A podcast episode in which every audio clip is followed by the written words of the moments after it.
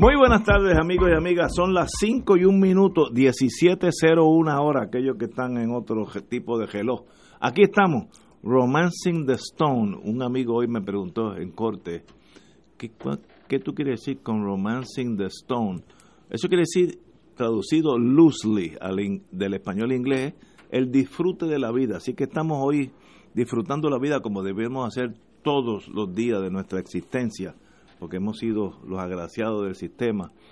Eh, Dios nos ha dado todo y mucho más de lo que merecemos. Así que, ¿cómo uno se puede quejar con todo esto? Es imposible. Así que eso quiere decir romancing the stone, disfrutando la vida. Así que disfrutémosla y ayudemos al prójimo y vamos a disfrutarla aún más. Pero tenemos aquí el compañero Héctor Richard. Muy buenas tardes, Héctor. Muy buenas tardes, Ignacio, para ti, para el Provost Marshall que acaba de llegar y para todo Puerto Rico, especialmente el área oeste. Ah, sí, usted, usted es de Midwest, no, West. No Soy del noroeste, del noroeste. Noroeste. Allí llueve todos los días, me tengo entendido. Allí, gracias a Dios, llueve. llueve. Yo veo en la... Y no hay pesimismo, ¿No? y la vida está gente alegre Allí Hay prosperidad. Romancing the Stone. Bueno, chicos. bueno, pues esta noche empiezo a buscar casa por allá. bienvenido, bienvenido. bueno, señores, obviamente el pie forzado, como diría Benny Frankie Cerezo, nuestro querido amigo y hermano, eh, tenemos que hablar de la secretaria Kelleher, eh, Melissa Correa Velázquez del Vocero, es una reportera eh, periodista de primera índole, la conozco hace muchos años, como yo, como yo vaya al Tribunal Federal, ella siempre está en su oficinita, hay una oficina allí para los periodistas, siempre está, a veces la única que está, así es que ella se dedica a ese mundo hace muchos años, muy seria, muy competente, y tiene una noticia que eh, la voy a decir y luego comentamos sobre ella. La noticia es Kelleher y educación en la mira federal investigan el programa Tus Valores Cuentan y presuntas irregularidades en otorgamiento de contratos. Recordemos que ella renunció el lunes, efectivo el martes. Eh, así que empieza a explicarse todo. Además del controvertido contrato millonario que el Departamento de Educación otorgó a establecer el programa de los valores de tus valores cuentas, las autoridades federales investigan la supuesta venta de influencia en el otorgamiento de contratos por parte de funcionarios de alto rango, lo que ha llevado a que indaguen sobre la figura y las cuentas personales de la ex titular de educación, Julia Kelleher. Fuentes del vocero, según Melissa Correa, informaron que un gran jurado ha sesionado en múltiples ocasiones en relación con la pesquisa del FBI y la División de, Integridad Pública del Departamento, de Justicia Federal. Déjame parar ahí para explicar. La Fiscalía Federal en Puerto Rico brega con casi todos los, bueno, casi todos, eh, su jurisdicción es todos los crímenes federales que, eh, que sucedan en la jurisdicción de Puerto Rico en este caso, o las Islas Vírgenes allá en, al ladito de nosotros. Pero hay una excepción, hay unas oficinas especializadas y, e integridad pública es una oficina que se maneja, aunque sea un caso en Puerto Rico, vienen fiscales de, de Washington muy competentes, especializados en esos delitos de cuello blanco, lo que sea. Yo tengo uno de, de corales y, y, la, esta unidad de eh, environmental, eh, ambiental, pues es de Washington. Entonces los fiscales de aquí en realidad no tienen jurisdicción sobre esos casos. Me da la impresión, según Melissa Correa, yo no conozco nada de este caso, que el Departamento de Justicia y Unidad División de Integridad Pública está a cargo de este evento, lo que hay que decir que se maneja desde Washington. En estas sesiones se han interrogado varios empleados de la agencia de educación, entre ellos figuran funcionarios de la Unidad de Adjudicación de Fondos y Asuntos Federales, y también el socio de una compañía dedicada a la asesoría financiera y de negocios. Allegados de la exsecretaria han sido entrevistados. Según la fuente, a los interrogados se le ha preguntado sobre las gestiones, si alguna, de Kelleher en el otorgamiento de los contratos a personas cercanas. Las fuentes afirmaron que los federales también han indagado en las finanzas y cuentas personales de Kelleher. Permanece como consultor, eh, la señora Kelleher permanece como consultora bajo contrato de AFAF hasta creo que es finales de junio. Ah, las fuentes aseguraron que el FBI allanó en junio del 18 la residencia en Puerto Rico de una consultora de la empresa Kelleher and Associates. Eh, esta compañía fue fundada eh, por la ex secretaria de Educación en, el 2009 y sus oficinas, según la página de internet, están localizadas en Washington, D.C. De acuerdo con la página eh, de, esta empresa, que se define como una organización sin fines de lucro, la entidad tiene como clientes a socios colaboradores del sistema de escuelas públicas del Departamento de, del Distrito de Colombia, Departamento de Educación de Nueva York y el Departamento de Educación de Puerto Rico. Uno de los contratos que las autoridades federales investigan es el de Tus Valores Cuentan, en diciembre del 17. Educación pactó con la firma Joseph and Edna Joseph Fund, Institute of Ethics, de ética, por 16.9 millones y con vigencia de cinco meses para desarrollar el proyecto. Oye, a mí no se me ocurrió esa idea. Eh, eh, bueno, ¿qué hizo este maestro? Yo sé que ese contrato se rescindió meses después, pero de verdad, si hubiera cumplido y le hubieran dado 17 millones de dólares, ¿qué hubiera cambiado este señor en el sistema educativo de Puerto Rico? Mi pregunta, mi sugerencia, nada. En 11 de mayo del pasado año, Educación finalizó el contrato, eh, como lo dije anteriormente. Bueno, el abogado de Kelleher, que ya tiene abogado, el distinguido abogado y excelente abogado Francisco Rebollo, eh, ya ha comparecido formalmente y dice que es asesor legal de Kelleher, lo mejor que ha hecho la señora Kelleher, pero un abogado del prestigio de Francisco Rebollo. Así que hay algo, como yo dije el lunes, instintivamente sin saber nada, que esa dimisión, esa renuncia de lunes por la tarde para, bien, eh, para martes por la mañana, me estaba chueca, me estaba algo raro, porque usualmente las cosas no son tan drásticas. Pero hoy, este artículo de Melissa Correa, pues prueba de que hay algo más que empieza a explicarse por qué la prisa a renunciar o al gobierno desligarse de la señora Kelleher. Compañero don Héctor Rachel.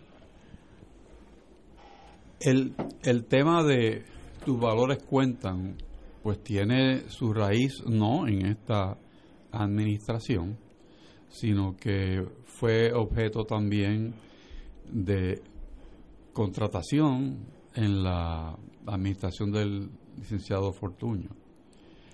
En esa en esa ocasión, pues parece que fue un periodo corto de tiempo en que se estuvo hablando del tema y al comienzo de esta administración se ha difundido por, los, por la prensa del país que la persona que presentó los credenciales a la secretaria Kelleher y, y en Fortaleza, pues es eh, la directora de ética gubernamental, que es la que realmente conociendo desde la administración Fortuño las bondades del programa, pues lo presenta al Departamento de Educación y a su secretaria para que continúen con esa, vamos a decir, ese moldeo de, de los valores de las personas que estudian en el departamento.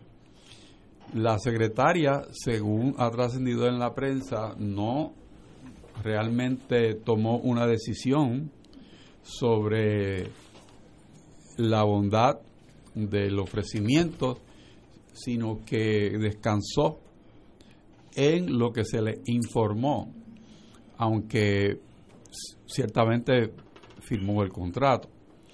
Pero poco tiempo después, se da cuenta que hay algo que no le cuadra y decide cancelar ese contrato. cuál fue el trabajo interno de esa compañía en lograr la firma del contrato, no lo sabemos. ¿Qué cabilderos eh, afines con la administración fueron utilizados? No los conocemos. El reportaje de la periodista Melissa Correa nos llevan casi un año atrás en que ya el gobierno federal estaba inmiscuido en el estudio de lo que sucedió alrededor de la firma del contrato. Y trae a colación el parte noticioso que acabas de leer, el hecho de que hay un gran jurado que ha sesionado, posiblemente en Nueva York o en algún otro sitio, eh, y ha tomado la determinación de buscar información. ¿A dónde nos lleva eso a nosotros?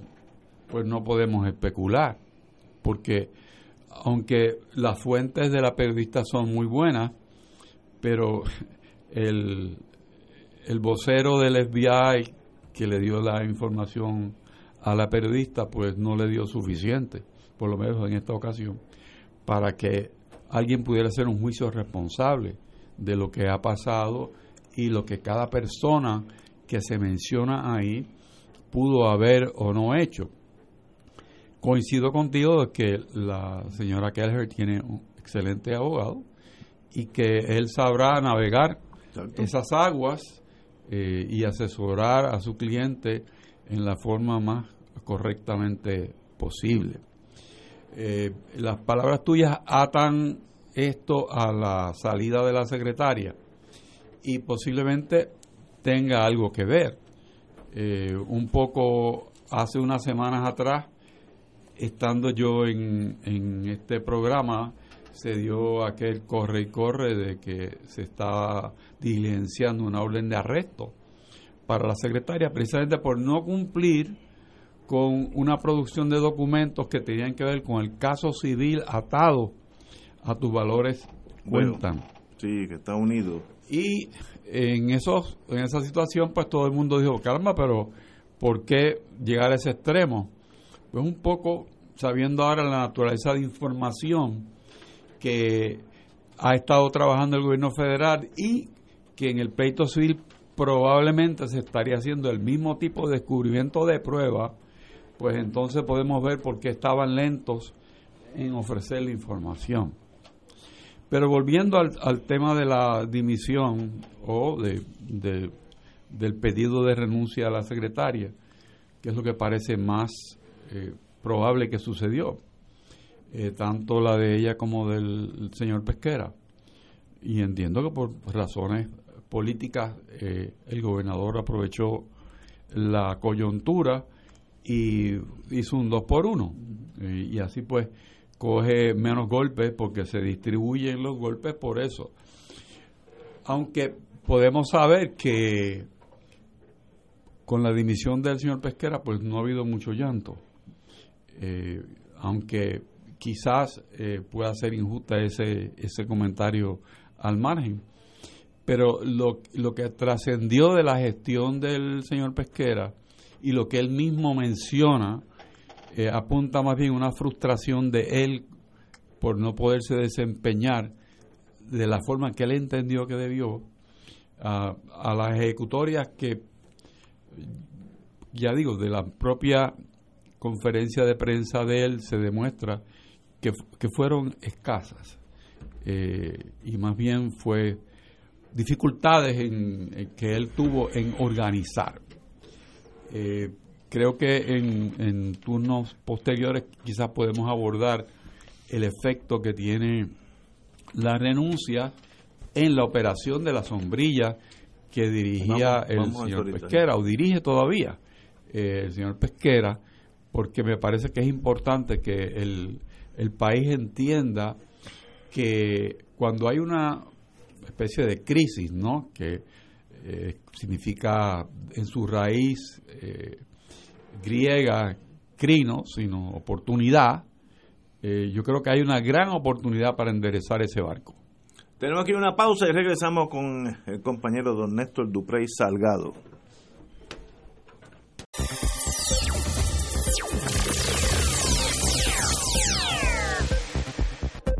Regresamos, Boys and Girls de Fuego Cruzado. La noticia en el vocero bajo la pluma de Melissa Correa Velázquez. Kelleher y Educación en la Mira Federal. Investigan el programa de Tus Valores Cuentan y presuntas irregularidades en el otorgamiento de contratos. Compañero don Néstor. Eh, ayer nosotros nos preguntábamos aquí la diferencia en los tiempos de la renuncia de Julia Kelleher y de Héctor Pesquera. Héctor Pesquera renunciaba eh, a fin de mes. Había una transición de un mes.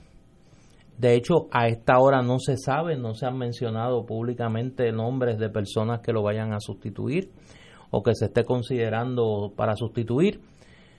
Y sencillamente se va en el caso de Julia Kelleher, se le separaba de su puesto de secretaria de Educación de, de hoy para mañana, se le mantenía en un contrato en AFAF y se anunciaba prácticamente, pues yo no tengo duda que fue de Fortaleza, del, del propio equipo del gobernador, que se filtró tan cerca como eh, el lunes el nombre de quien la iba a sustituir, que de eso tenemos que hablar porque el Senado hoy ha tomado una acción muy inusual en nuestro sistema en cuanto al nombramiento, entre comillas, del secretario de Educación, pero eso hablamos, hablamos luego.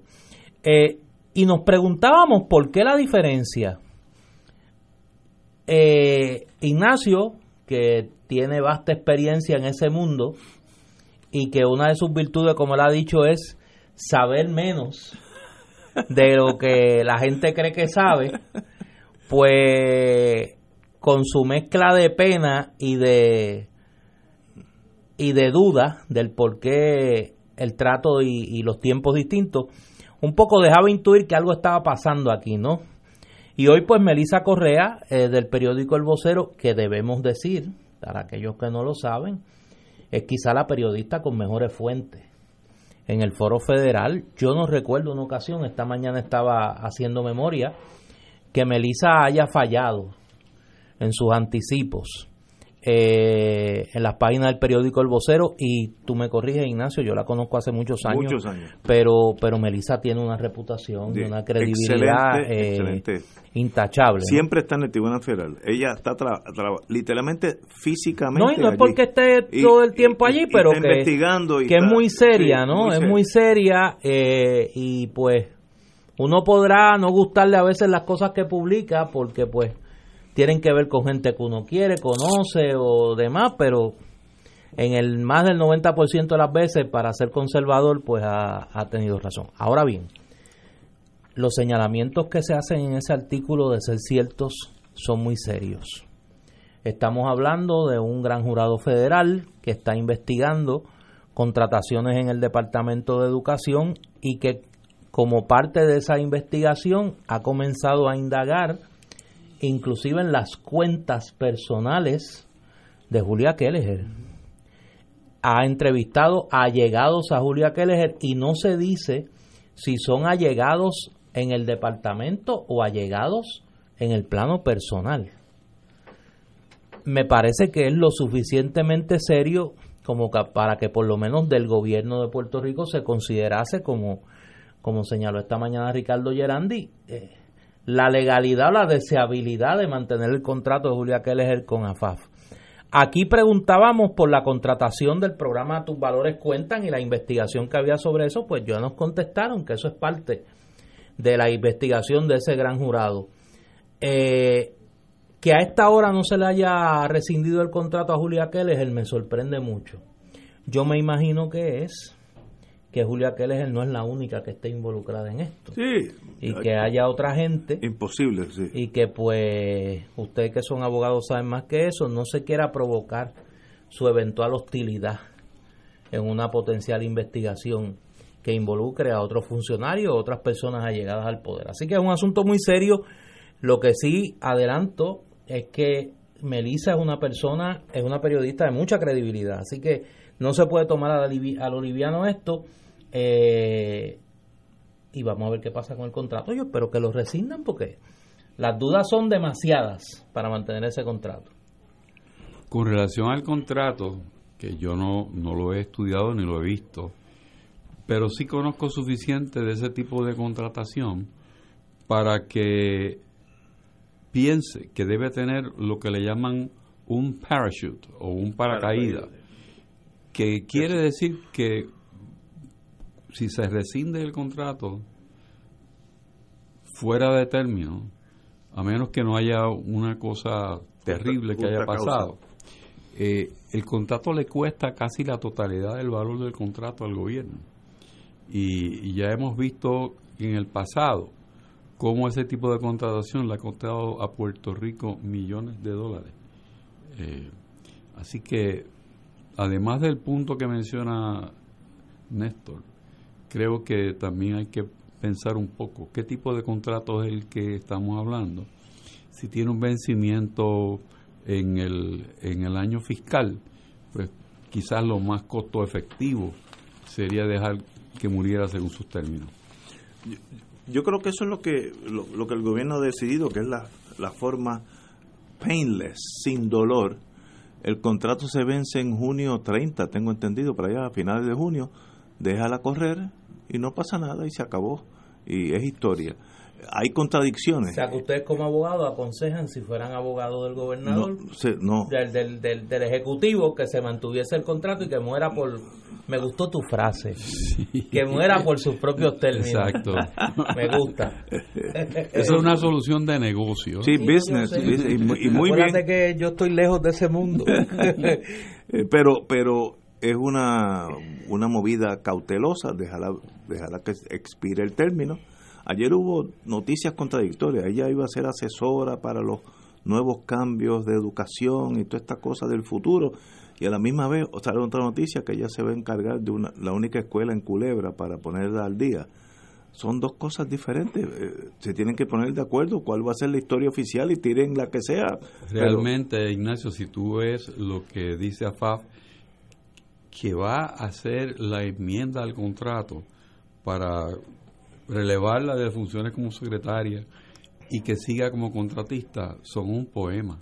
Ah, no, Eso y decir, eh, las, las rosas tienen un perfume bonito, agradable, y eh, que eh. un día bello de sol inspira al ser humano a disfrutar la naturaleza, podría ser en la agenda del contrato. Mire, arreglar la escuela de Culebra no necesito una secretaria que gane 250 mil dólares al año. Eso, no ganan todos los maestros. eso era todos los maestros en Culebra. Eso es una excusa, pero mal hecha, porque anteriormente habían dicho que iba a ser una consejera para el futuro de la educación en Puerto Rico. Digan una cosa, aunque sea mentira, pero digan una, no dos, porque se nos confunden los muchachos. Son las cinco y media. Vamos a una pausa. Señoras y señores, regresamos a Fuego Cruzado. La otra dimisión eh, que salió esta semana también es la del señor Pesquera, eh, el jefe de la policía de Puerto Rico. Pero antes que brinques a, Pesquera, no te vayas tan rápido. Yo quiero. De Julia él, no, yo sé. Brincar las yo sé, yo sé, yo sé. Eh, oye, tú has sabido, tú que, tú que caminas mucho por ahí, ¿tú has sabido qué es de la vida de la directora de ética gubernamental? De Zulma Rosario. que fue la que, llevó a la señora Kelleher la costa esta del contrato este tus valores cuentan ese tipo de cosas. Que llevó a esta si bien recuerdo. No no, no, no si, bien, recuerda. No no si bien recuerdo yo no estoy seguro. No tú no estás seguro. o sea, que mi mente sí, no, yo sé yo sé.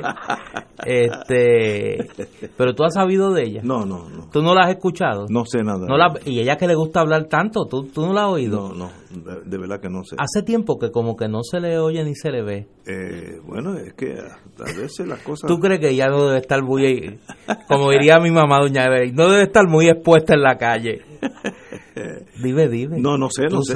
no sé de ella absolutamente nada. no sabes. No no nada no la has visto. No. Ni la has oído No sé.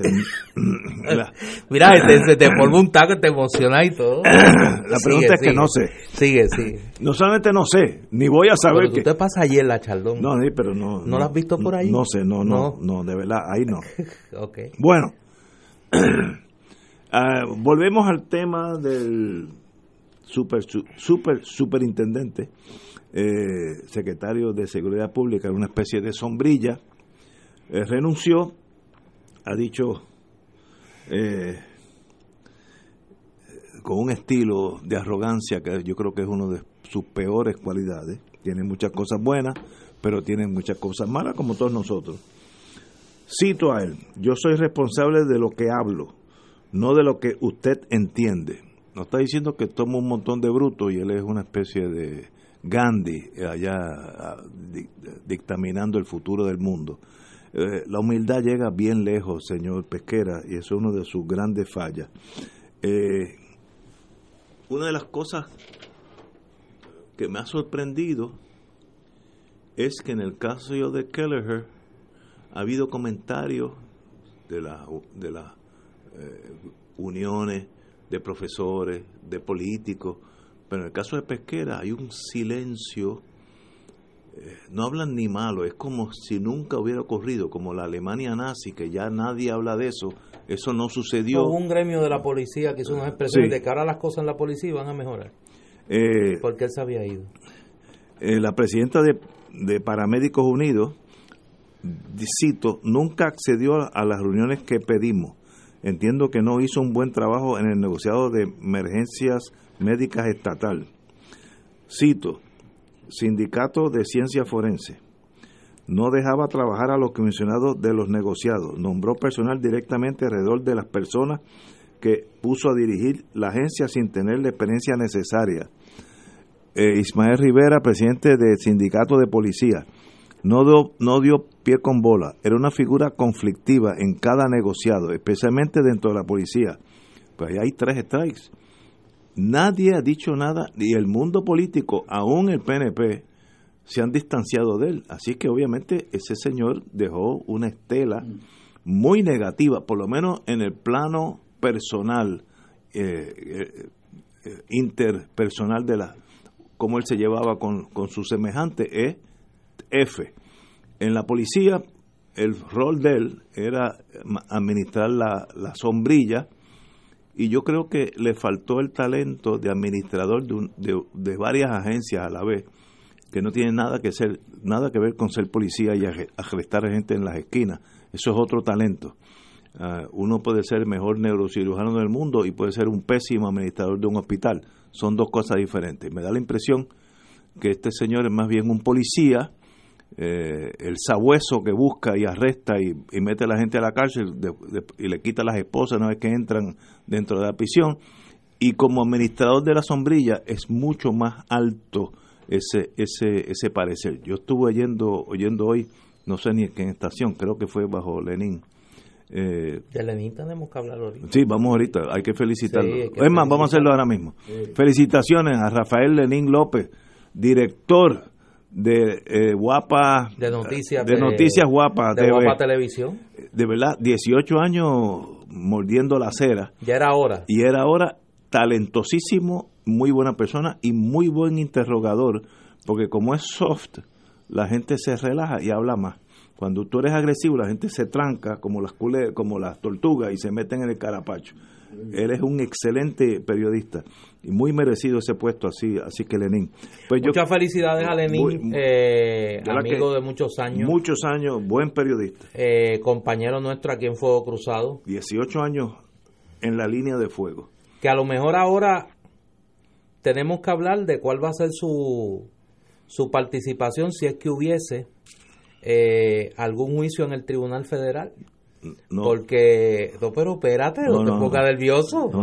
porque quien nosotros usábamos aquí para hacer los resúmenes era Lenín. El contacto era Lenín. Sí. Pero como no va a haber casos federales, ¿tú pues crees que no? No hay que llamar a nadie. Fíjate Pero felicidades, felicidades, a Lenín, un abrazo de verdad. Pero felicidades también, seguro que El Provost Marshall también le decía, pero lo que estoy indicando, que me da la impresión que la falla de pesquera, por eso es que se va, no es por ir a la familia, la única familia que él tiene es su esposa, porque los hijos de Pesquera son igual que los hijos míos, que ya son manduletes y viven su vida independiente, así que, eh, pero eh, siempre se inventan esa cosa de ir a la familia. Me da la impresión que como administrador de una sombrilla que manejaba cinco o seis agencias, ese talento que es más bien administrativo, de, de, ver no solamente dónde está la agencia hoy, sino dónde va a estar de aquí a 20 años, la educación, el personal que se necesita de aquí a 5 años, irlo entrenando. Ese talento no lo tuvo y sencillamente pues se quedó de policía. Si, tal vez si hubiera sido superintendente de la policía, pues hubiera hecho mucho mejor trabajo. Pero como administrador de todas estas agencias me da la impresión, y el silencio lo prueba todo, Nadie ha dicho absolutamente nada. Don Héctor.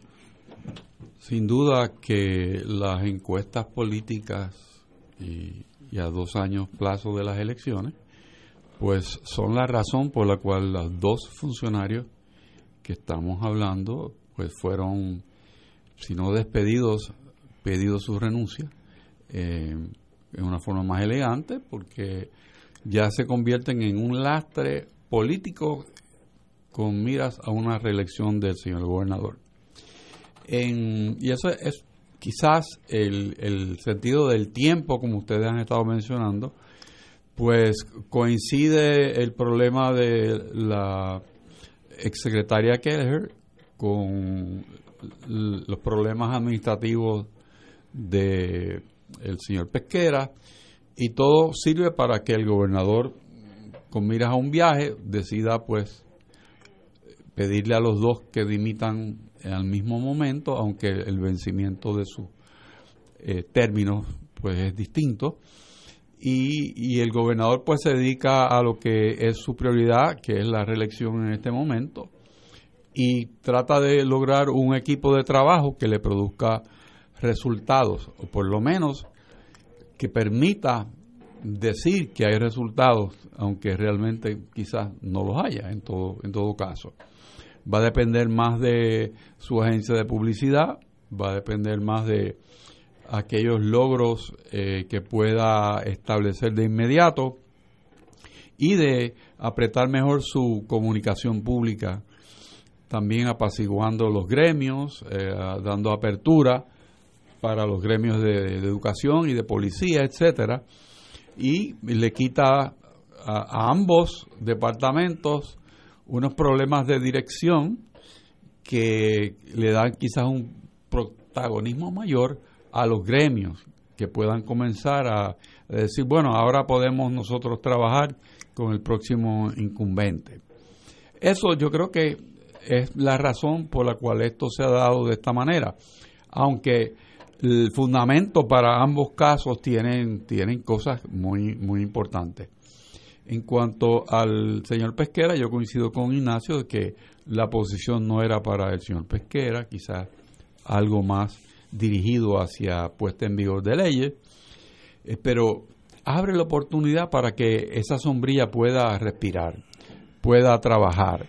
Eh, hay gente buena en cada uno de esos estamentos de ese departamento y, y, me parece a mí que es una oportunidad eh, maravillosa de, darle un vuelco, especialmente a la policía, eh, permitir que los que saben de policía actúen y lograr mejorar la relación entre la policía y el Departamento de Justicia y, otros ah, renglones del aparato de law enforcement, de seguridad, porque Puerto Rico ha vivido una época en desfase eh, desde que el señor Pesquera está en, esa posición porque, vuelvo y digo, puede ser el mejor candidato para otra cosa, pero no para dirigir esa, esa sombrilla que requiere mucha mano izquierda y mucha mano derecha.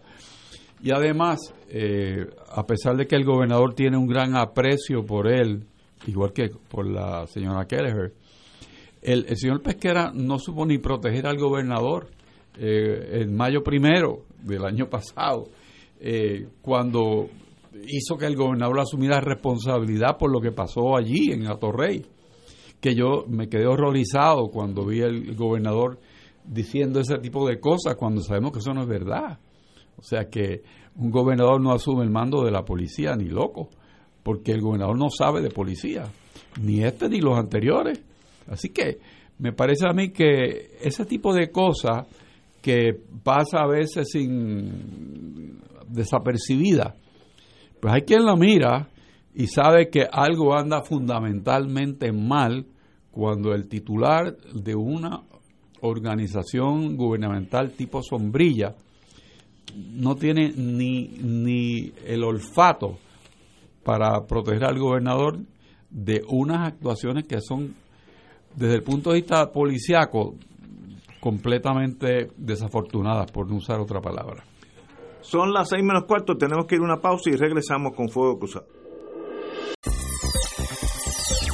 En la prensa de hoy hay dos noticias, una que citan al amigo Juan Dalmao de, del PIB y, otro el secretario, no sé, bueno, voy, voy a, brincar eso.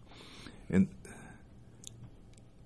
Eleuterio Álamo Fernández, que es el designado secretario de Educación, hay dos artículos que dicen que hay que tener cuidado con él porque viene, tiene un trasfondo partidista, viene del mundo partidista, que si trató de ser alcalde de Gurabo. Señores, el ser político no es nada malo. Yo pude haber sido alcalde de adjunta cinco veces cogida y ser un excelente gobernador o, secretario de educación o jefe de cirugía en el centro médico. Yo no sé, la, la, la, la visión tal vez del pueblo y, y brinca a los periódicos de que el que está en la política tiene algún tipo de enfermedad terminal.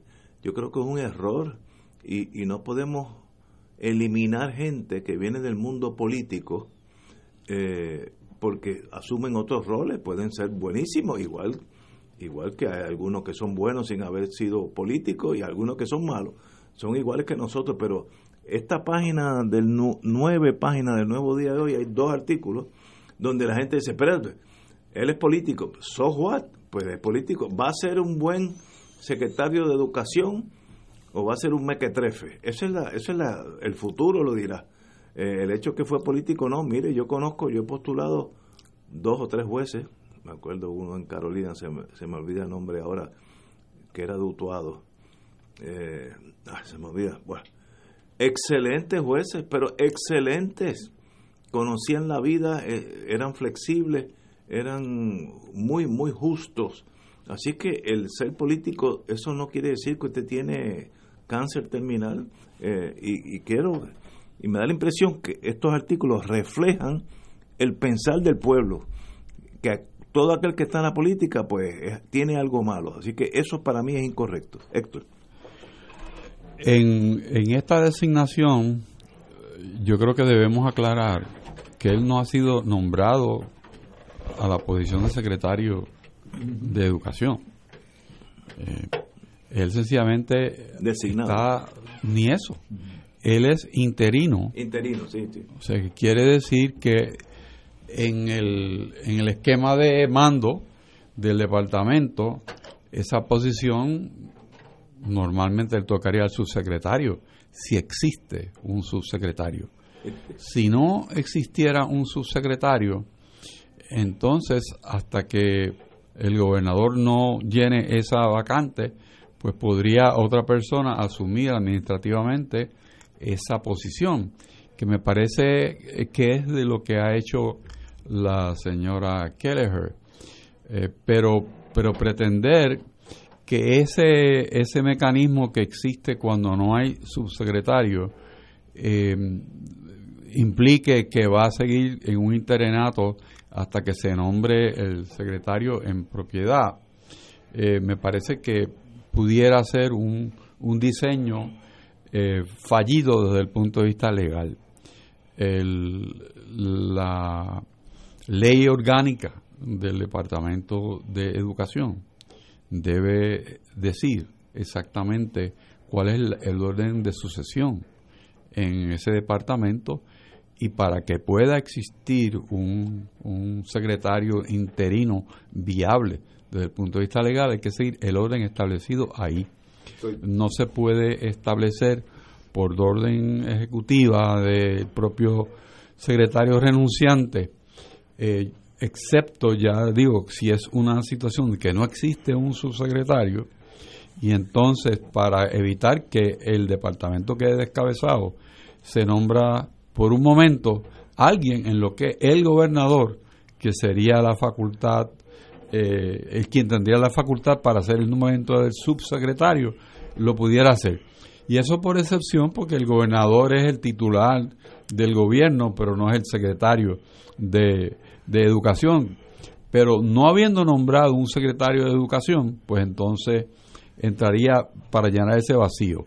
Eh, sería importante en una conversación como esta, pues saber qué dispone la ley orgánica del departamento, que típicamente diría, en ausencia del secretario, el subsecretario asume la función. El, el presidente del Senado, Tomás Rivera Schatz, que es astuto, indicó hoy que entiende que la designación de Álamo como secretario interino de Educación por vía de una orden administrativa de la secretaria carece de base legal. Exactamente tu pensamiento. Le cito al señor presidente. Le pedí a mis abogados que evaluaran la orden ejecutiva que firmó Kelleher. Carece de toda base legal, así es que la evaluaremos y una vez nuestros abogados nos hagan la recomendación, lo discutiré con los senadores y determinaremos el curso que vamos a seguir. Así que pero parecería que ya el presidente del Senado terminó ese estudio porque él a mediodía hoy hizo unas expresiones eh, muy muy sucintas pero al punto de que era ilegal la designación. Yo creo que yo creo que un poco deberíamos de explicar cuál es el proceso que se siguió aquí. La ley orgánica del Departamento de Educación establece que hay un, puesto de subsecretario eh, la secretaria saliente Kelleher, antes de salir de su puesto, firma una orden administrativa designando a quien entonces era el director regional de San Juan, este señor don Eleuterio, como secretario interino de educación. Hay varias preguntas. Número uno, ¿qué pasó con el subsecretario? de Educación o la subsecretaria. Eh, ¿Por qué el gobernador, surgida una vacante en el gabinete constitucional, no envió como corresponde, como mandata el Código Político, el nombramiento al Senado de Puerto Rico, estando el Senado en sesión? Porque si el Senado no hubiese estado en sesión, sí podía el gobernador firmar un eh, eh, nombrar en espera de que el Senado, una vez esté en sesión, actúe sobre el nombramiento. Pero estando el Senado en sesión, el código político es claro, tenía que enviar el nombramiento a consideración del Senado y el Senado, ejerciendo la facultad constitucional de consejo, porque además de consentir, el Senado tiene la facultad de aconsejar, le advierte al gobernador, mire, esta movida es una ilegal. A la pregunta es, ¿cómo se va a subsanar esto? si va a enviar el nombramiento de este señor, don Eleuterio Álamo, al Senado de Puerto Rico, ya con un strike en la cuenta, porque el presidente del Senado le está diciendo, mire, eh, el nombramiento es ilegal. Y en segundo lugar, una persona que, como discutíamos ayer, tiene un expediente al interior del PNP que fue descualificado como candidato a alcalde. Ayer me enviaba un amigo un, un, un letrero que tienen allí en Gurabo de que este es el siempre aspirante, ¿no? Es un, político de carrera y de una carrera no muy exitosa. Y eh, el otro lado de la moneda.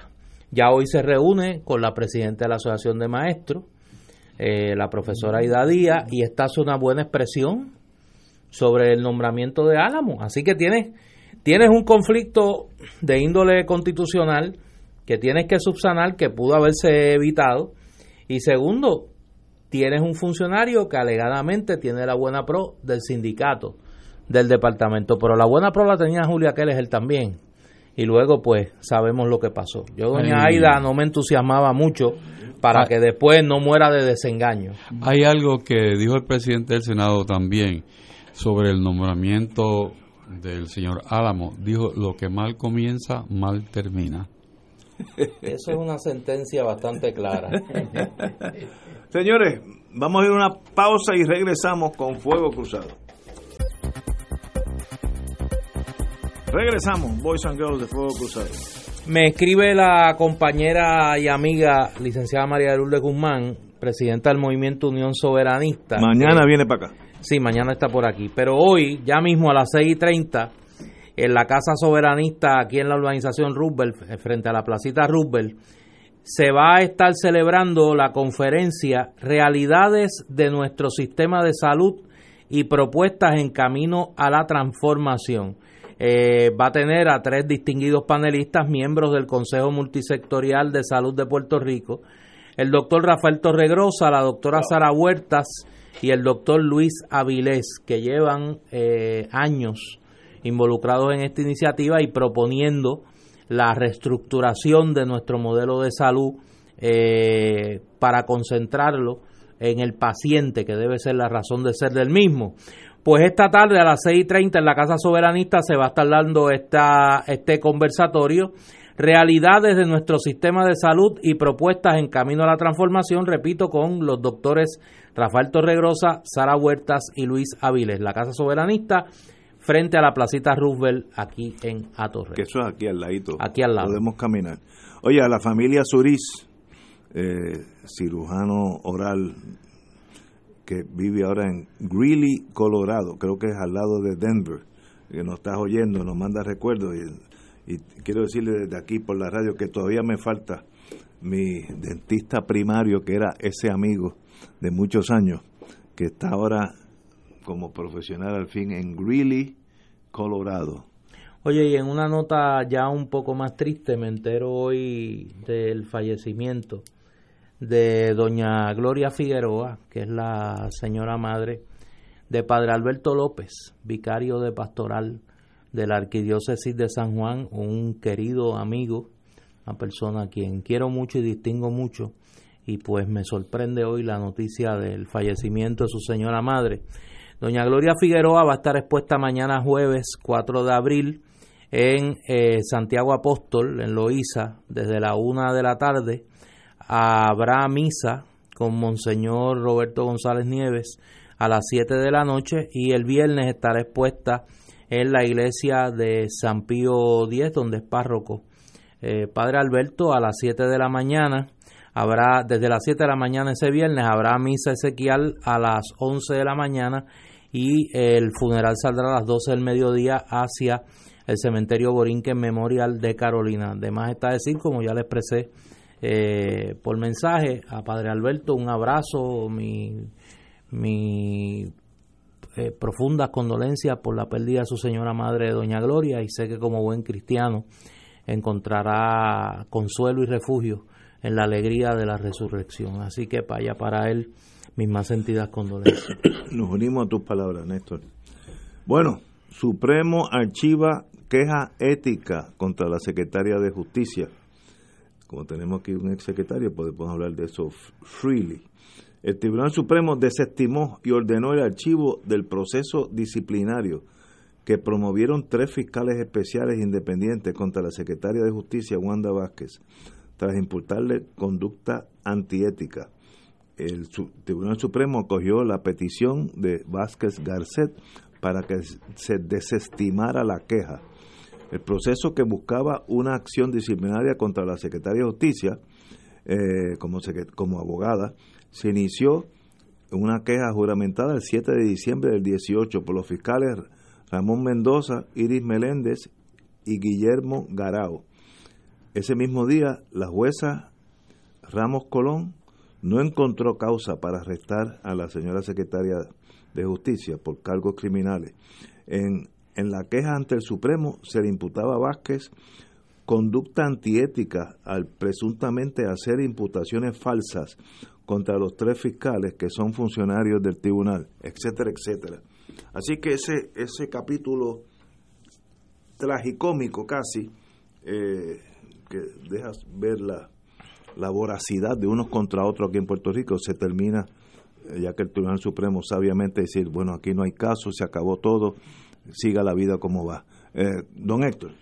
Da la impresión de que el Tribunal Supremo optó por la sensatez y sabiendo el, las aguas turbulentas que estaban envueltas en ese proceso y eh, habiendo la rama judicial eh, emitido su, su sentencia y los fiscales ni, ni el panel revisaron esa determinación de la juez de instancia. Pues me parece que da pie para el resultado que hoy conocemos de la queja ética, aunque debemos estar claros que no necesariamente porque un abogado sale absuelto o, no culpable de un cargo criminal implica que no se pudiera sostener con la misma prueba una queja ética. Pero creo yo que dada la naturaleza de lo que el tribunal aquilató y de el pobre desempeño de la oficina del fiscal especial independiente y los elementos que rodean todo este tema, considero que el tribunal actuó correctamente. Yo estoy de acuerdo contigo. Es más, nunca debió haber surgido este impas entre el FEI y la Secretaría de Justicia. Pero a veces las emociones o los celos o las pasiones, los chismes, los chismes eh, generan este tipo de cosas. Néstor. Yo creo que es un triste final para un chisme, eh, donde la víctima no fue ni Wanda Vázquez, ni la directora de ética gubernamental, ni la presidenta del panel del FEI, fueron las instituciones. El grave daño que estas tres personas le hicieron a las instituciones de justicia en Puerto Rico eh, va a ser muy difícil de reparar. Va a ser muy difícil de reparar porque utilizaron las tres, las instituciones que el pueblo de Puerto Rico se ha dado para garantizar, entre otras cosas, la pulcritud de sus funcionarios públicos, precisamente para abusar del poder. Para abusar del poder entre personas del mismo partido político. Si eso es entre personas del mismo partido político, ¿qué se dejará para los que no son del Partido Nuevo Progresista? Y ese es el saldo de esta, de esta, de este chisme que lamentablemente eh, adquirió ribetes eh, dramáticamente trágicos para la credibilidad de las instituciones en Puerto Rico. Compañero. Yo acepto lo que dice Néstor, sin embargo, creo que hay un, un lado positivo. Y el lado positivo es que el país vio en vivo y en todo color lo, el funcionamiento de una sala por una juez que, llevó los procedimientos como, como es, de, un, de unos abogados de defensa que llevaron su, su toga y su, y su abogacía eh, a, un, a un grado, digo yo, eh, excelente frente a una situación muy difícil de que enfrentarse unas acusaciones sobre las cuales esos abogados no tenían ningún documento que pudiera permitirles a ellos preparar una defensa. Además, eh, ver el, intento de unos señores fiscales eh, en presentar un caso cuando se podía ver y escuchar que ni ellos mismos estaban en disposición de presentarle a la otra parte lo que era el cargo acusatorio específico. Y eso, pues claro, demuestra también que hay un mal en las reglas de procedimiento criminal que permiten, en regla 6, que eso se pueda hacer. Eh, ha habido intentos ya en la legislatura para cambiar eso. Ah, creo yo que el Departamento de Justicia debe estar más atento a que esa práctica no es la mejor. Y de una cosa que diríamos que es limón, pues podemos hacer limonada. ¿Por qué? Porque la gente puede tener más confianza en el sistema judicial, porque funciona. Y en segundo lugar, porque las cosas que están mal están en cauce de mejorarse o por lo menos yo espero que la legislatura haga su parte y permita corregir ese desbalance que hay en el procedimiento criminal. Estoy de acuerdo. Hoy, hay, un, proyecto corriendo para a esos efectos. Por eso, por ayer hablábamos de esa medida y lo curioso de esto es que quien ha, bueno, no, pero pasó unánime bastante aguada. Sí. Bastante aguada, entre otras cosas, por la oposición tenaz del Departamento de Justicia, que es la, la, la ironía en este caso. Pero esa ironía está fundamentada en, el hecho de que es la titular del departamento. los fiscales encuentran en ese mecanismo una forma más sencilla, más fácil de presentar los casos. Si, si tienen que presentar todos los casos en forma completa, pues entonces toma más tiempo y se le hace la vida más difícil. Pero yo creo que el balance que vio el país demuestra claramente que la práctica no es sana. Estoy totalmente de acuerdo. Este es un proyecto, creo que es de María Milagro Charbonnier. no, es un proyecto, lo informó María Milagro Charbonnier, pero, es un proyecto de Quiquito Meléndez y Luis Vega. Muy, ah, es verdad, correcto, esos dos. Muy Y pasó unánime, así que yo creo que será ley. Bueno, oye, las apuestas no van. El presidente de la Cámara, el amigo Johnny Méndez, indicó ayer que no daría paso al proyecto que se dispone a presentar el señor gobernador para permitir las apuestas en eventos deportivos y juegos electrónicos, incluyendo las apuestas de Internet que se originan en Puerto Rico. Menéndez expresó que su mayor preocupación es la proliferación de juegos como impulso económico para Puerto Rico. Prefiero que se, que se vea el proyecto en vistas públicas y ver los pros y los contras. No obstante, yo de entrada estoy en contra. Néstor, ¿qué tú crees? Yo estoy en contra de ese proyecto, lo dije desde el principio. Me parece primero que desde el punto de vista fiscal es una aberración eh, pretender cuadrar las finanzas del Estado con el juego. Y número dos, el efecto social que esta práctica tiene en el país no ha sido aquilatado. El daño que el juego produce en las personas en Puerto Rico, particularmente las personas de la tercera edad, nuestros viejos, es un daño eh, muchas veces irreparable. Y el que el Estado siga promoviendo esa conducta y pretendiendo cuadrar sus finanzas con el juego, cuando hay otros elementos de nuestra vida económica que sencillamente pasan desapercibidos convenientemente para el gobierno a la hora de buscar recursos para el fisco, pues me parece que es una irresponsabilidad. Hice una pregunta la primera vez que discutimos sobre esto y la vuelvo a hacer. Aquí hay unos intereses que llevan años cabildeando en Puerto Rico, con buenos cabilderos, azules y rojos, tratando de impulsar el juego a troche y moche en el país.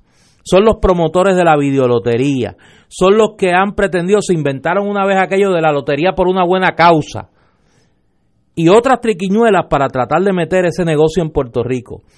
Habrá que ver si estos mismos personajes son los que hoy están impulsando esta medida de las apuestas, porque obviamente estas apuestas, ¿cómo se van a hacer? A través de eh, un sistema electrónico de registro de apuestas.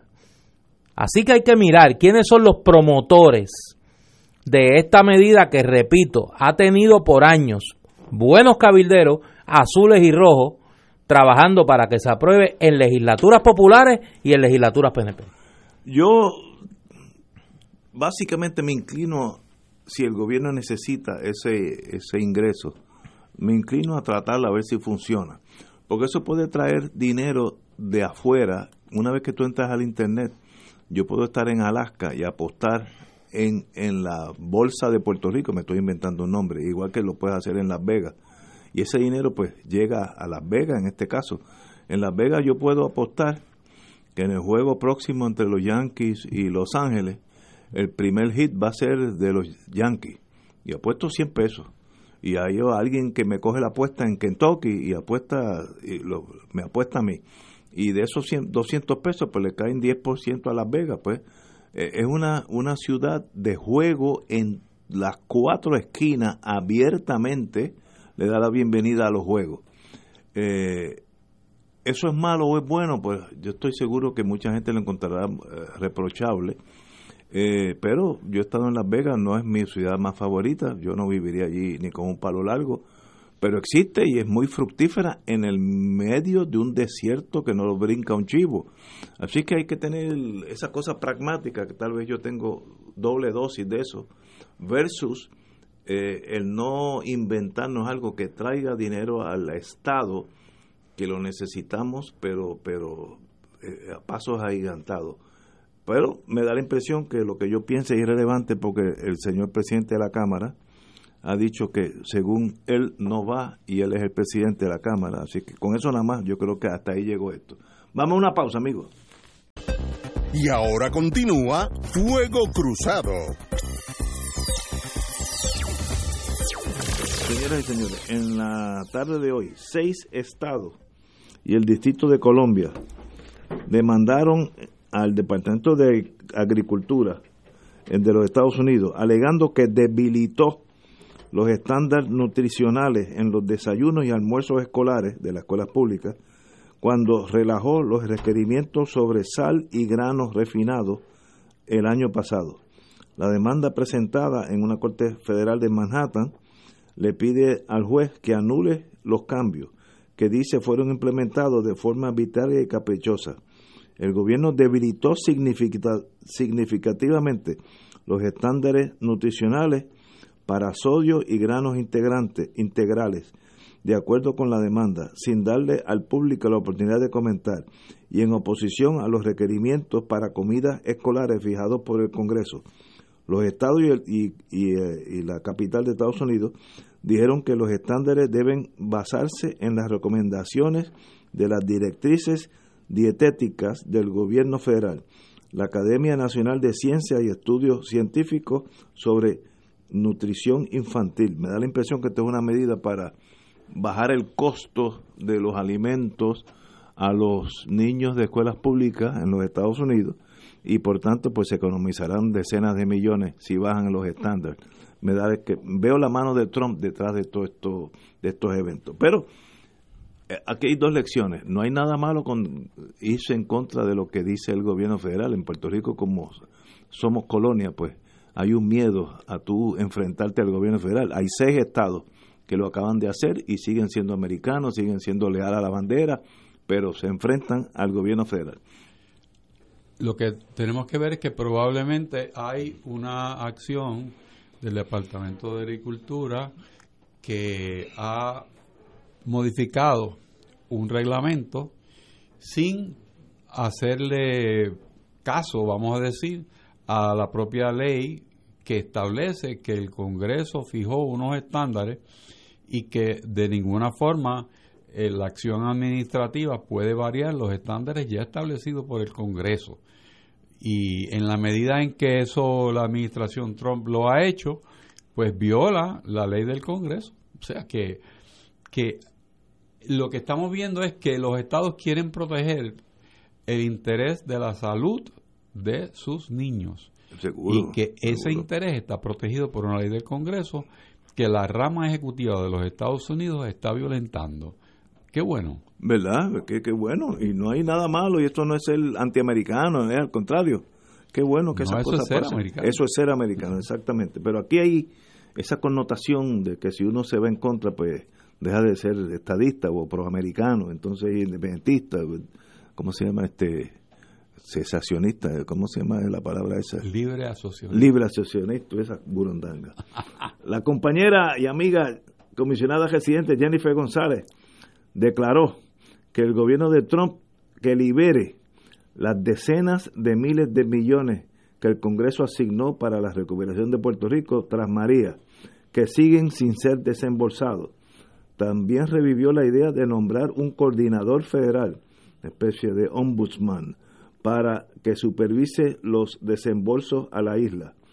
La comisionada residente había enviado, había evitado entrar en la controversia sobre los ataques de Trump contra el liderato puertorriqueño y los esfuerzos del inquilino de la Casa Blanca por frenar o limitar los fondos de emergencia a la isla.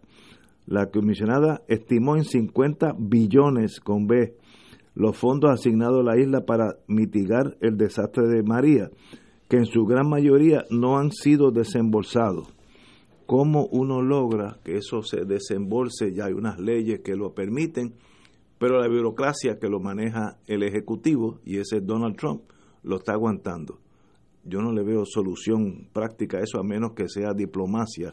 Necesitamos a alguien como tú, Héctor, que vaya para allá y trate de, de cruzar esos puentes de la amargura. Lo, lo primero que hay que ver es que es interesante que un número tan grande pues sea impreciso, porque según el presidente son 91 millones, la comisionada dice 50 y hay otros que, que son 42. ¿Verdad? No, eh, o sea que no parece ser un número exacto, pero el, la comisionada yo creo que está haciendo lo, lo que uno debe hacer, es buscar establecer puentes para lograr que esos fondos lleguen.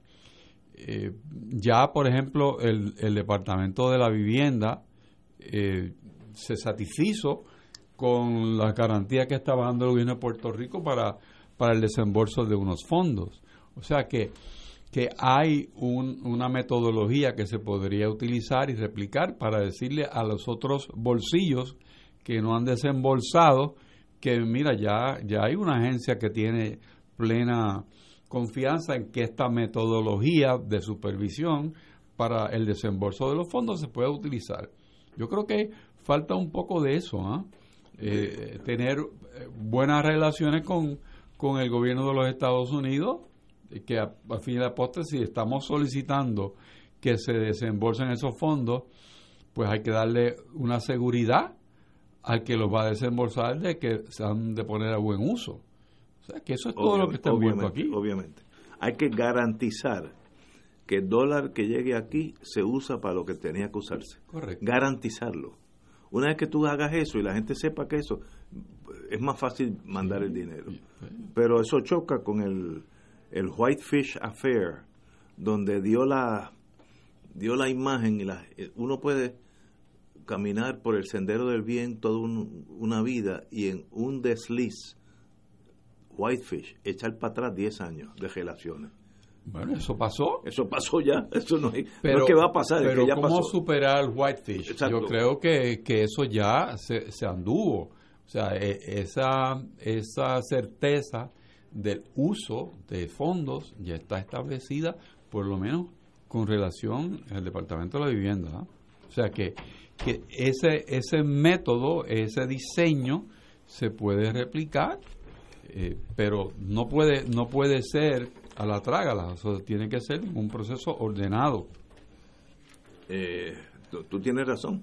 Y yo creo que la, el arte de la diplomacia, que es bien importante, en este caso se necesita transfusiones de eso, a los dos lados, en Washington y aquí, en, igual cantidad. Eh, sentémonos como amigos que somos, ciudadanos americanos, eh, lo que tú quieras, territorio, pon la etiqueta que tú quieras, pero sentarse como seres humanos adultos y hablar estas cosas y no estar unos tirándose todos los días que se Sí, pero es que, es que tú partes de la mentalidad o de la premisa de que la mentalidad es la misma en los dos extremos y parece que no. O sea, aquí se está partiendo de la premisa de que allá hay una voluntad de ayudar y lo que te están diciendo de la administración Trump, de todas las formas posibles, es que no. Te lo han dicho de todas las maneras posibles. No es que estoy de acuerdo contigo, pero para eso. Y no le funcionó. Hay que, hay que ir de buenas. Sí, pero es que ese de buenas lo hicieron por dos años casi y no le funcionó. volver a tratar. A la mala no va a pasar. No, no, es que a la buena han tratado y no han podido. Pregúntale a Jennifer González que le sirvió de cheerleader a Donald Trump aquí mientras le tiraba papel toalla a la gente porque no se podía ofender al presidente porque el presidente tenía la llave para el cofre del dinero. El gobernador asumió la misma actitud y no ha pasado y no pasó nada. Asumen la actitud de jugar al buen policía y al mal policía, al good cop y al bad cop. Jennifer González pasándole la mano a los republicanos, el gobernador alineado con los demócratas. ¿Qué pasó? Nada. Pero, pero eso no, no te demuestra a ti que hay una falta de entendimiento de cómo trabajar el tema. Eso por un lado. Porque es que, es que yo no puedo ver que habiendo una legislación que provee los fondos sí y hay y que el el que los va a desembolsar eh, indica que necesita unos parámetros de más estrictos. más estrictos. Sí. Porque hay una justificación para ello. Claro. Entonces. Hay una sospecha. Por eso. Entonces, como buen negociador, tú atacas esas debilidades que tiene tu caso, las fortaleces con, de otra manera, posiblemente buscando una entidad que sirva de garante. Claro.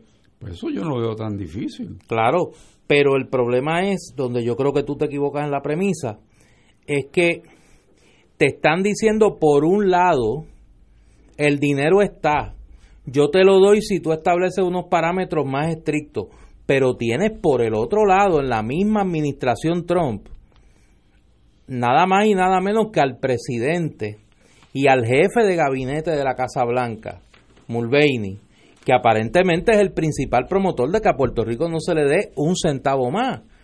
Ayer leía yo eh, un artículo en la prensa norteamericana que dice que el, que el, el, el, principal obstáculo, y eso se había dicho, cuando Mulvaney se mueve del Tesoro, de, de presupuesto y gerencia, a la posición de jefe de gabinete en Casa Blanca, se dijo, ahora está allí el principal enemigo de Puerto Rico. ¿Qué razones tiene él? Él sabrá. él sabrá, pero yo te digo, los, los casos pueden ser difíciles y más difíciles, o, pero no, hay, no es imposible, porque cada una de esas personas tienen su historia, tienen sus amistades y tienen una manera de uno eh, lograr llegar a alguien que pueda modificar esa conducta. Yo, yo sencillamente no puedo, no puedo aceptar que sea eh, un caso cerrado en contra de Puerto Rico. Yo creo que es un caso mal manejado yo estoy de acuerdo contigo. Si yo voy a un banco a pedir un préstamo, yo no voy a formar una pelea con el oficial allí a cargo del banco. Eso doesn't make sense. Eh, y si el si el señor del banco me sale con algo que no me gusta, uno trata de manejarlo, para eso está la diplomacia. Pero a los golpes no vamos a echar para adelante porque el otro tiene un guante que tiene 25 toneladas de peso y yo peso solamente 190 libras, así que eh, hay, es desigual la pelea. La diplomacia, señores, la, como buscar puntos de amistad y por ahí tratar de colarse. Pero es que la diplomacia tú la puedes ejercer con quien quiere ejercerla contigo. Yo no puedo, tú no puedes obligar a un interlocutor a sentarse a negociar. El gobernador, no, no, el gobernador lleva semanas pidiéndole una reunión al presidente Trump. Lo ha dicho en la prensa, lo ha escrito en las redes sociales y ha admitido que de la oficina del presidente no le quieren dar la reunión. Segundo, le preguntan a uno de los principales ayudantes del presidente que hablando a condición de, anonimato dice, mira, si es que le hemos dicho que no fastidien más, usando una mala palabra, una palabra soez en inglés. Pero, eso es lo que demuestra. Entonces, ¿qué actitud, cómo tú puedes, de, cómo tú puedes ser diplomático? ¿Cómo tú puedes negociar con una gente que no quieren negociar contigo, que lo que quieren es, que yo creo que lo que quieren es humillarte? Donde, donde uno tiene que cambiar cuando no se abre la puerta que uno está buscando, es que probablemente que está tocando la puerta no es la persona para tocarla.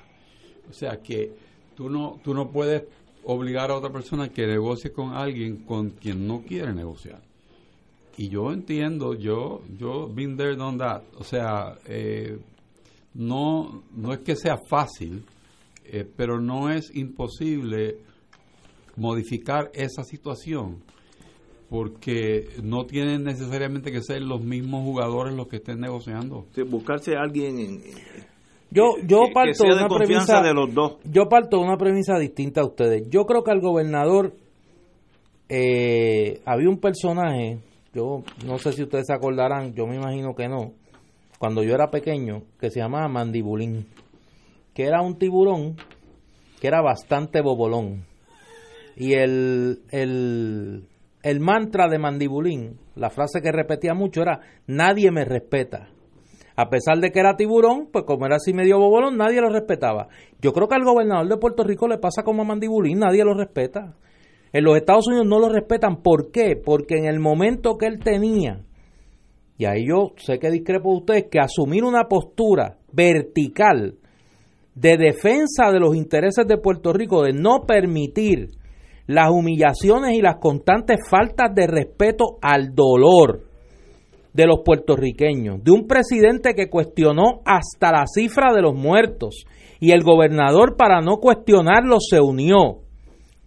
Se unió al planteamiento de Trump de que las cifras de los muertos de María eran exageradas. Porque tenemos que tener memoria. O sea, esto no fue ayer, ni la semana pasada, ni, con los tweets, ni ayer. Desde antes del paso del huracán María, Donald Trump está demostrando lo que piensa sobre Puerto Rico. Y el gobernador siguió la línea que ustedes plantean de no ofenderlo, porque él tiene el dinero, eh, no podemos poner de, estar de mala con Estados Unidos porque nosotros somos los que necesitamos. ¿Y qué pasó? Nada. Yo no, yo no estoy proponiendo esa línea que tú me ascribes. Yo lo que te estoy diciendo es que en una negociación, cuando hay un conflicto y lo que están negociando no pueden llegar a nada, tú cambias ese escenario por otro, otra entidad negociadora.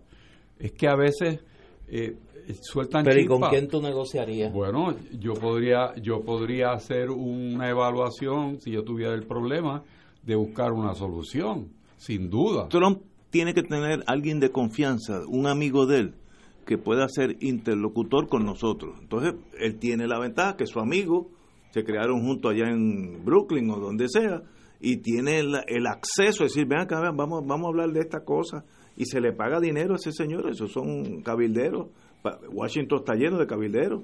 Él tiene que haber alguien, como dice Héctor, no use la misma gente tocando la misma puerta porque no te van a abrir, uso a alguien donde la persona se siente cómoda y abre la puerta y por ahí se trata porque el no hacer nada no es la solución. Eh, ese dinero no se puede quedar en Washington para siempre, ¿no? Eh, ah. Pero yo tengo yo tengo que asumir, digo, sería el colmo del malpráctico gubernamental que el gobernador tiene sus cabilderos, el gobierno de Puerto Rico tiene sus cabilderos y han tratado por todos los medios. De eso no sé. Bueno, yo no sé tampoco. Yo tengo que asumir que han hecho eso. Porque para empezar, el liderato del Partido Republicano en Puerto Rico algún, algún tipo de influencia debe de tener. Yo no estoy diciendo que poco mucha.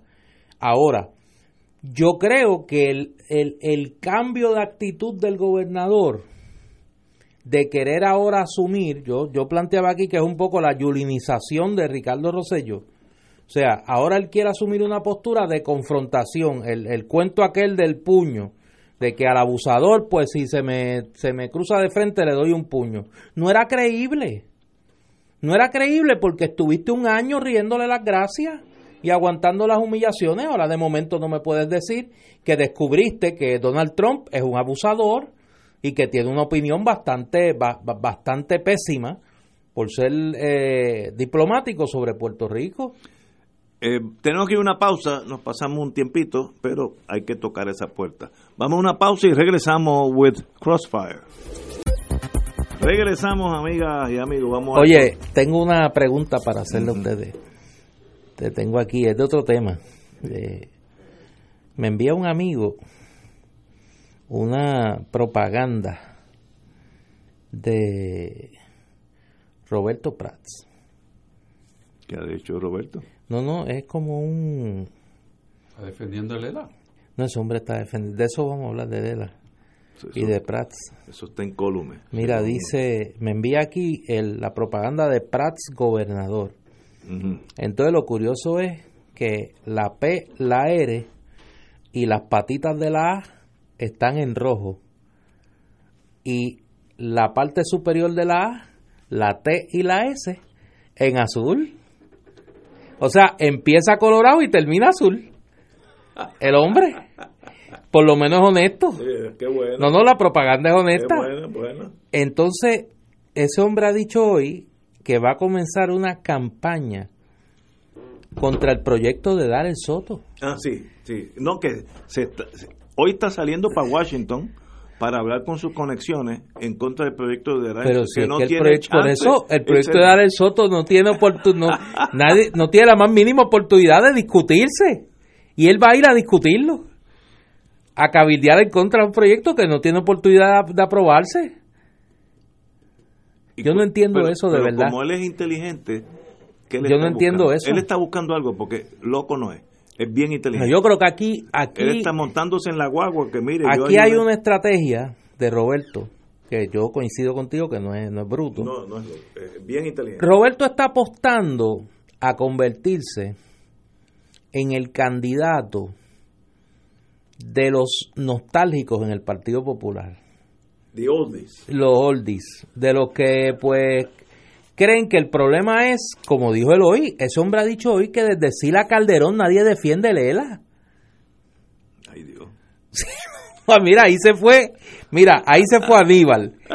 Se fue Alejandro García Padilla. Que, era, que, era que eso, que, que eso no es, eso no es fácil. Y ni hablar de los que vinieron después, de los que han venido después. O sea, que la última que defendió el Estado Libre Asociado fue Sila Calderón. ¿Y los demás han sido a bunch of crypto communists, ¿Y según él. ¿Y qué está buscando él ser? Yo creo que está apelando a ese sector nostálgico del Partido Popular, en la espera de que la primaria sea una primaria de poca participación y que la mayoría de los electores sean electores mayores de 45 o 50 años. Que esa es su base. Que esa es su base. Pero entonces no cuenta con que tiene dos candidatos más que comparten su, su familia ideológica. Uno es Eduardo Batia, que yo creo que está un poco más al centro, pero suave. Eh, tienes a Charlie Delgado, que yo creo que puede ser en esta carrera el gran subestimado. Yo creo que tiene un respaldo mayor del que uno cree. vía las alcaldías. Vía los alcaldes y vía, vía lo que no es el mundo más allá de San Juan. Y pues obviamente la entrada de Carmen Yulín, que aglutina a los que quedan en el Partido Popular con esperanza de algún tipo de regeneración. Y el ala soberanista y el ala eh, más a la izquierda del centro. Pero Roberto está claro en su apuesta. Y bajo la teoría de que si él logra la nominación, él atrae votos del PNP.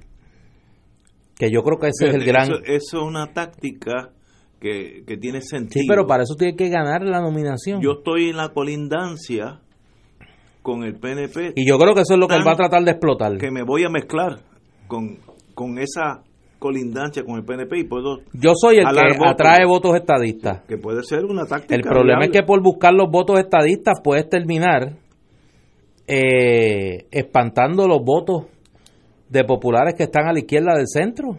Pero es que él no tiene los votos de la izquierda del centro, él tiene los votos de la derecha del Partido Popular. Por eso. Y él quiere un unos votitos más, que son los, los estadistas que se sienten cómodos con él, porque es casi estadista. Eso se lo preguntó Lenín estos días en la radio, y yo estaba oyéndolo. Usted, usted puede hacerle ingreso al Partido Nuevo cuando usted quiera.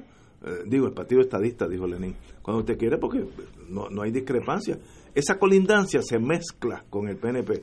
Y ahí hay votos, según la tesis de ellos, ahí hay votos que pueden hacer que gane. Sí, pero no están, por eso, pero no están en el electorado primarista. No, en primaria no. En primaria hay que A menos que, como me decía un amigo, y yo pues Camino ahora por otro sendero, como diría Ignacio.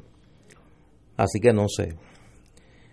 Que hay una propuesta por ahí, caminando, de que el Partido Popular celebre un proceso en noviembre de este año, bajo la teoría de que los que no salgan favorecidos no puedan aspirar a otros puestos, ah, porque el periodo para radicar candidatura es el mes de diciembre del 1 al 31, porque esa es otra. O sea, quienes pierdan la primaria del Partido Popular, si es en la fecha que establece la ley electoral, o luego de diciembre del 2019, no pueden aspirar a más ningún puesto. Se quedan en la calle. Se quedan en la calle, políticamente hablando.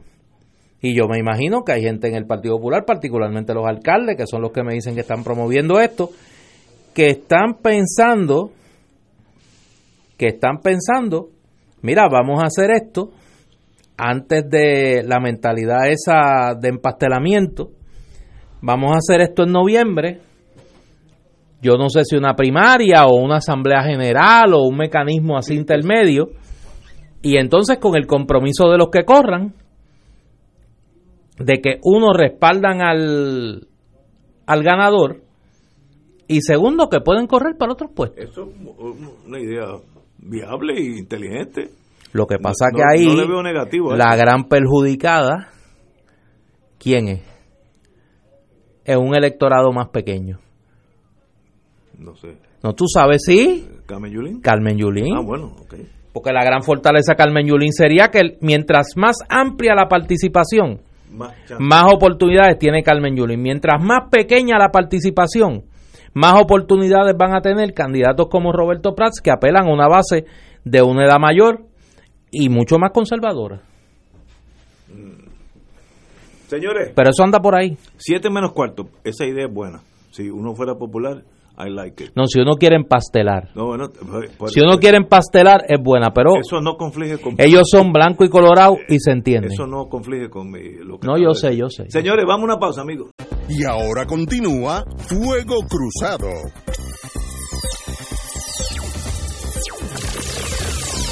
Amigos, amigas, vamos a Inglaterra y el Brexit, la salida de Inglaterra de la Unión Europea, es un, problema es un clase jeperpero.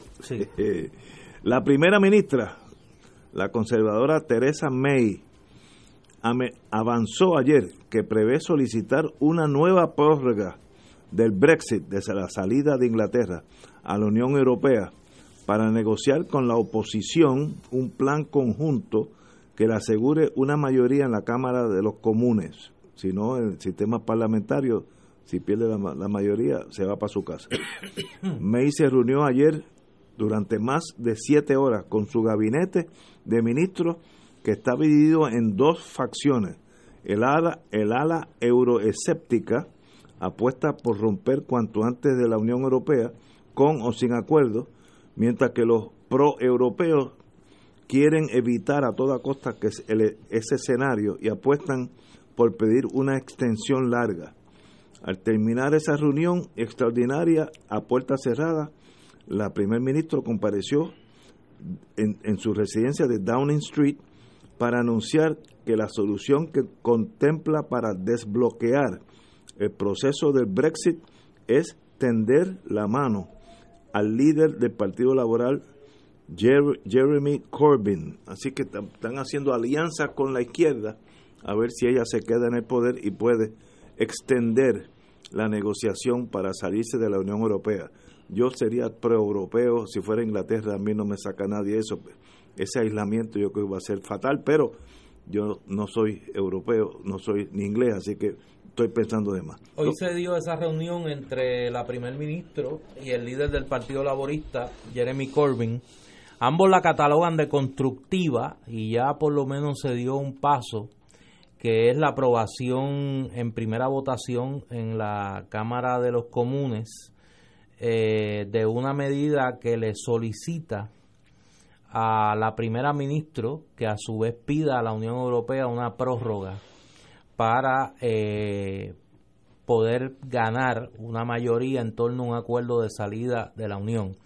Eh, el liderato de la Unión Europea le ha adelantado hoy a la primer ministro que ellos no van a aprobar una un acuerdo, eh, una prórroga, a menos que previamente se apruebe el acuerdo.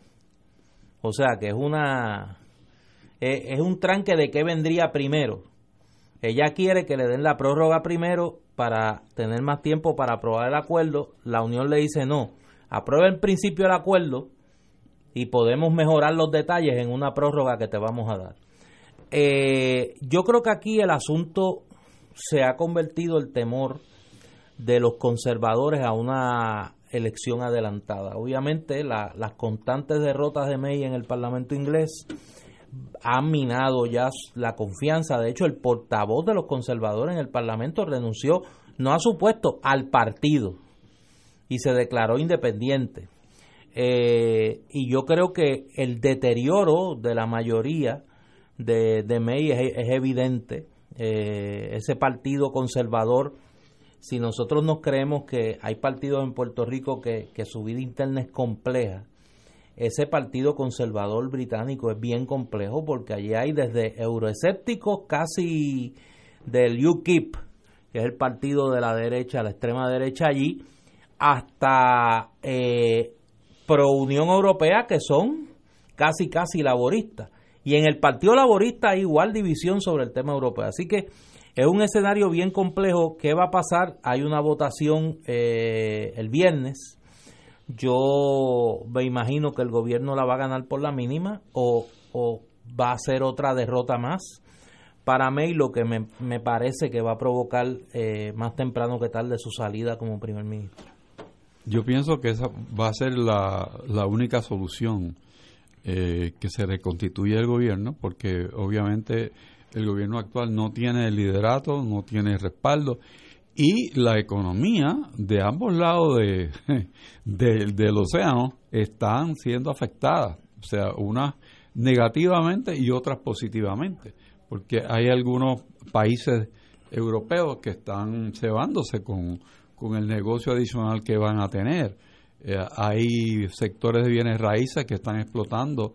¿Por qué? Porque la, va a haber un, cambio en población. Los negocios que están en Inglaterra se van a mover hacia posiblemente Francia y Alemania. O sea que todo esto está fluido y no me parece como táctica de negociación una locura lo que está pidiendo el Parlamento Europeo. Yo no sé, yo hacía, bueno, tal vez en mi vida adulta, yo no he visto una crisis que haya puesto ese país en jaque como si se queda o se sale de la Unión Europea. Yo no, yo no, recuerdo Sí, no, no está Winston. yo planteaba, yo planteaba que desde la crisis de los 30, de el final de, de la, la, el periodo este del apaciguamiento de Neville Chamberlain y la entrada precisamente de Churchill como primer ministro en el 40, no se veía una crisis política en el Reino Unido de esta magnitud. estoy de acuerdo contigo. Eh, eh, y, y, además yo creo que la testarudez de Teresa May de mantenerse en el gobierno, a pesar de que ha perdido gran parte del apoyo de su gabinete, Increíble. que ha conspirado a la luz del día para tratar de buscar un, una salida política con un nuevo primer ministro conservador para evitar una elección que temen perder con los laboristas, que no están muy bien tampoco, porque tienen un líder, Jeremy Corbyn, que está más a la izquierda del centro, eh, que a veces parece tener una tendencia anti-Unión Europea, y tiene un sector del partido que es pro-Unión Europea y que está pidiendo junto con un grupo de conservadores un segundo referéndum para volver a votar sobre si el Reino Unido debe o no salir de la Unión Europea. Es una crisis muy compleja. Bien difícil. Eh, hay un estudio que está saliendo ahora. ¿Qué sucedería si lo que Trump amenaza eh, de cerrar la frontera con México, qué se pasaría? En noviembre del año pasado vimos un adelanto, cerca de 650 empresas del lado norteamericano del cruce fronterizo entre San Diego y Tijuana perdieron un total de casi 5 millones diarios. Eh, poco antes, los oficiales de seguridad norteamericanas habían lanzado gases lacrimógenos contra los centroamericanos que intentaban romper la cerca para entrar a Estados Unidos. Las pérdidas económicas fueron causadas por un cierre de un solo paso fronterizo en un solo día. En total, la frontera entre México y Estados Unidos tiene más de 3.100 kilómetros de largo y cuenta con 48 pasos fronterizos, yo no sabía que eran tantos, entre el Pacífico y el Golfo de México. Eh, dicen que cerrar esa frontera afectaría más el comercio norteamericano que a México. Nada me interrumpirte porque del tema que estábamos hablando llega una última hora. La Cámara de los Comunes aprobó ya en votación final por un solo voto. 313 a favor y 312 en contra el proyecto de ley que obliga a la primer ministro a solicitarle a la Unión Europea una prórroga para evitar el Brexit sin acuerdo. La prórroga sería hasta el 12 de o, posterior al 12 de abril, que es ahora la nueva fecha de salida del Reino Unido de la Unión Europea. Así que se complica aún más el panorama. Señores, tenemos que irnos, así que hasta mañana a las 17 horas. Muchas gracias, don Héctor Rachel. Cómo no, siempre a la orden.